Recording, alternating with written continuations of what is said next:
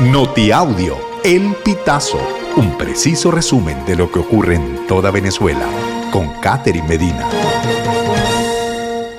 Saludos estimados oyentes. A continuación hacemos un repaso informativo por las noticias más destacadas hasta este momento. Comenzamos. Monóxido o gas doméstico. Experto analiza origen de fuga que mató a familia en Caracas. Un bombero experto en materia de gases, consultado por el Pitazo, presume que la fuga en el calentador de agua se generó en los quemadores y que el gas que se desprendió fue el monóxido de carbono. Sobre el monóxido de carbono, la clínica Mayo informa que es un gas que no tiene olor, sabor ni color. Se produce cuando los combustibles, como el gas doméstico, hacen combustión. Al respecto, el funcionario sostiene que los químicos usados para darle olor al gas no tienen ninguna relación, porque el monóxido se produce en el quemador. Banco de Venezuela elimina tarjeta de coordenadas y crea una aplicación. El Banco de Venezuela anunció que eliminará la tarjeta de coordenadas, instrumento de seguridad que le permitiría a los usuarios afiliar cuentas o realizar alguna operación. Ahora se utilizará la aplicación AmiVen.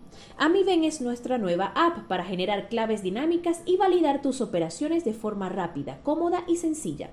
También puedes usar BDV App para recibir códigos push instantáneos, publicó la entidad bancaria en su cuenta de X antiguo Twitter. Explosión por fuga de gas causa destrozos, un herido y pánico en Valencia. El hecho ocurrió a las 9 de la noche del martes 7 de noviembre en la calle 82, Avenida Las Ferias, cruce con Brusual de la parroquia Santa Rosa en el municipio Valencia. El estallido se produjo en un local de venta de comida rápida. La onda expansiva también causó daños en la reja perimetral de la Plaza Santa Rosa, en un establecimiento comercial de la empresa de telefonía Movistar, en una estructura de dos pisos y en los vehículos que estaban estacionados en los alrededores. Venezuela reconoció en la Corte Penal Internacional que apenas 5 de los 124 casos presentados tiene condena. La representación del Estado venezolano reconoció este miércoles 8 en la audiencia de la Sala de Apelaciones de la Corte Penal Internacional que de 124 casos o incidentes presentados había logrado sentencia condenatoria solo en cinco de ellos, lo que representa el 4% de la muestra de casos de presuntas violaciones a derechos humanos. Los datos actualizados en relación con estos 124 incidentes son 113 se encuentran en fase de investigación, hay 13 en fase intermedia, es decir, con una acusación formal. 3 en fase de juicio y 5 condenas que se corresponden con 14 funcionarios públicos, respondió el abogado Aitor Martínez Jiménez de la Delegación de Venezuela. ONG solicita reconocer derechos de migrantes venezolanos en Chile sin importar situación migratoria.